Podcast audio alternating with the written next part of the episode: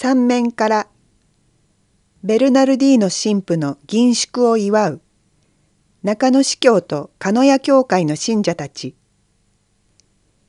昨年末から銀祝司祭除会25周年の休暇でフィリピンに帰国していたベルナルディーノ・オローフォ神父60歳が5月26日金曜帰国し28日日曜全認知となる鹿屋教会現在グエン・フン・タム神父主任司祭で中野司教と共にミサを捧げた。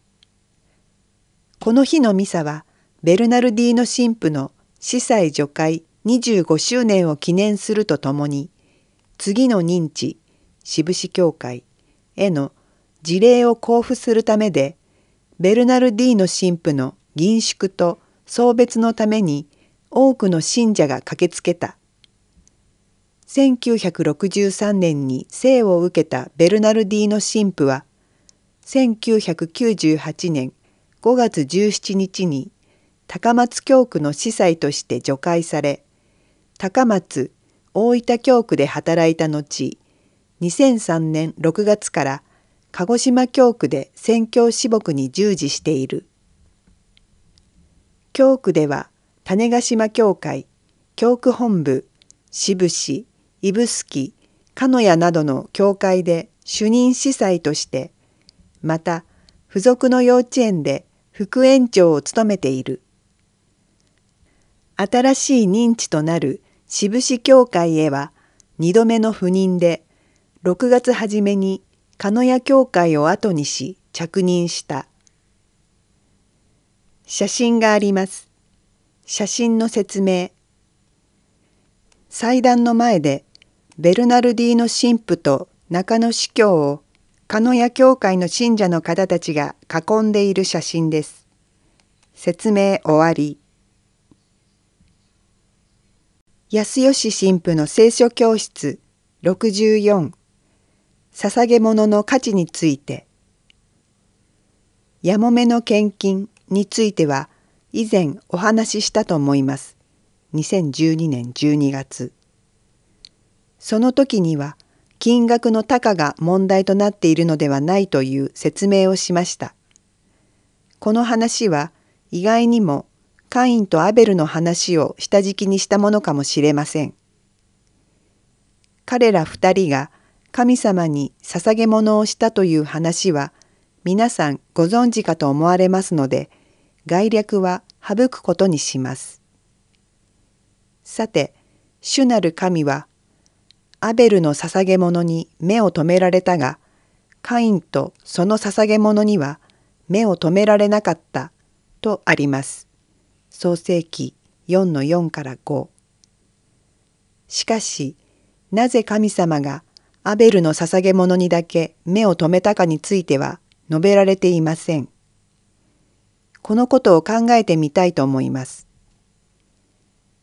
カインという名前には槍という意味がありますが、私、エヴァは主によって男子、カインを得たと言ったという記述から所有、入手を意味するという説もあります。創世記4-1。これに対してアベルという名にはつまらないこと、虚しいことという意味があります。であればこの二人の名前を通じて持つものと持たざるものが対比されているとも考えられます。カインが土の実りを主への捧げ物として持ってきたことに対してアベルは羊の群れの中から肥えたウイゴを持ってきました。創世記4の3から4私たちはカインと比べてアベルの捧げ物の方が上等であるように思えるものです。しかしその良さとは人間的な観点からのものです。当たり前のことが当たり前ではないことに聖書の深みがあると言えます。二人の名前は対象の意味を持っています。それを踏まえると神様はいつでもどんな時でも乏しいものの捧げ物を受け入れる方であるということが込められていると考えられるのではないでしょうか。言い換えれば神様は経済的に豊かなものやこの世的に満たされているものよりも貧しいものや心を痛めながらもご自分を信じ抜こうとする者の祈りを心に止められるということです。こうしたことを踏まえると読み慣れたやもめの献金も味わい深く読めるものです。カリタス鹿児島から5月30日火曜カリタス鹿児島では教区本部で会議を開きトルコ南東部地震被災者のための支援としてカリタスジャパンに40万円を送ることを決めた。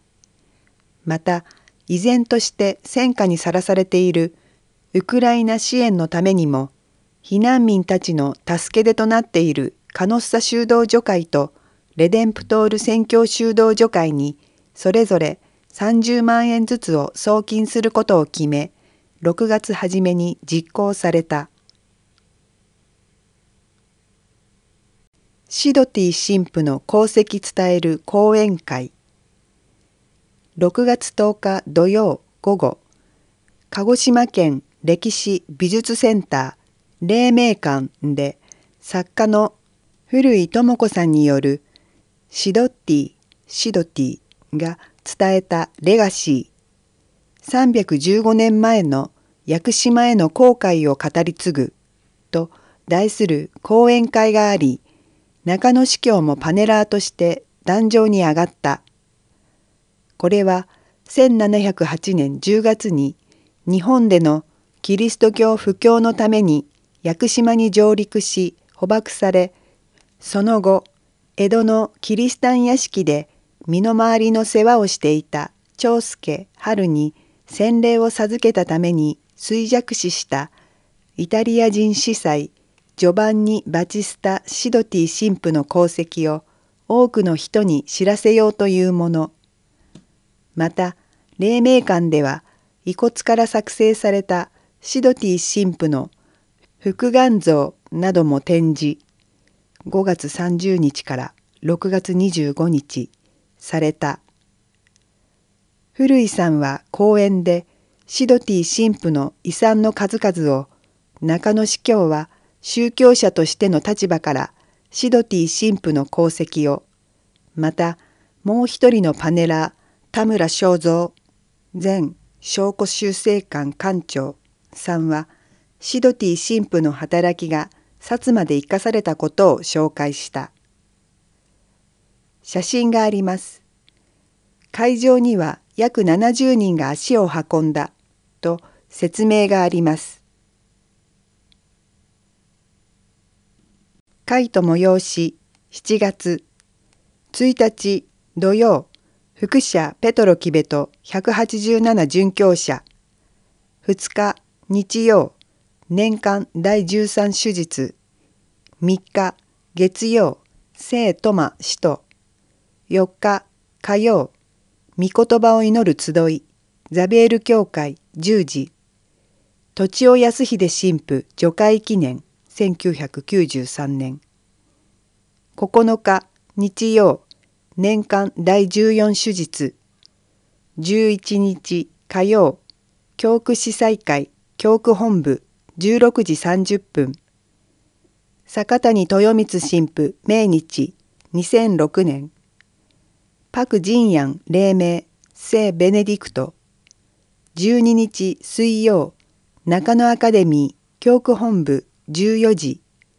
14日金曜村田源氏神父命日2007年。16日日曜年間第15手術。17日月曜玉里教会発足50周年記念10時。18日火曜ハヌス神父命日2022年。21日金曜ユゼビウス神父命日1979年。22日土曜聖マリア・マグダラ。木村俊彦神父命日2008年。23日日曜年間第16手術。祖父母と高齢者のための世界祈願日この祈願日は2021年新型コロナウイルス感染症のパンデミックの最中に制定されました。感染拡大防止のため多くの高齢者が孤独のうちに置かれ誰にも見取られることなく亡くなりました。その悲劇は苦しむ人に寄り添うというキリスト者の証明について改めて考えるよう促します。この祈願日の教皇メッセージはとりわけ高齢者自身へと向けられます。教皇は記憶を保ち信仰を伝えるという高齢者の使命を繰り返し説いています。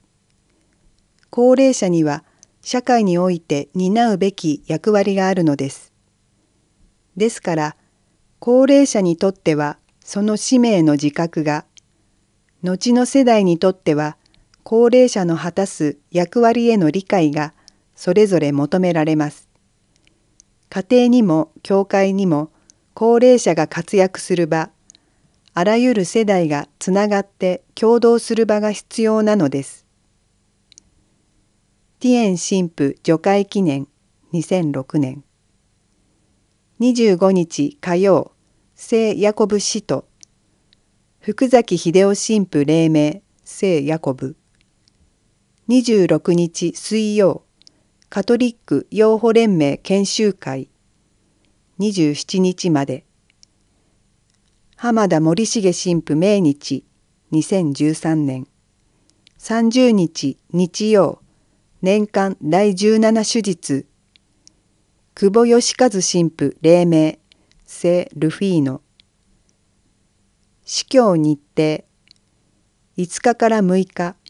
常任司教委員会。東京。11日。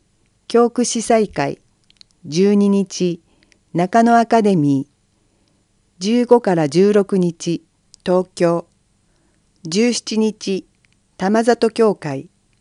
18から21日。臨時司教総会。東京。26から27日、養護連盟研修会、祈りの意向、祈祷の使徒会、教皇、生態を中心に据えた生活、日本の教会、家族の絆、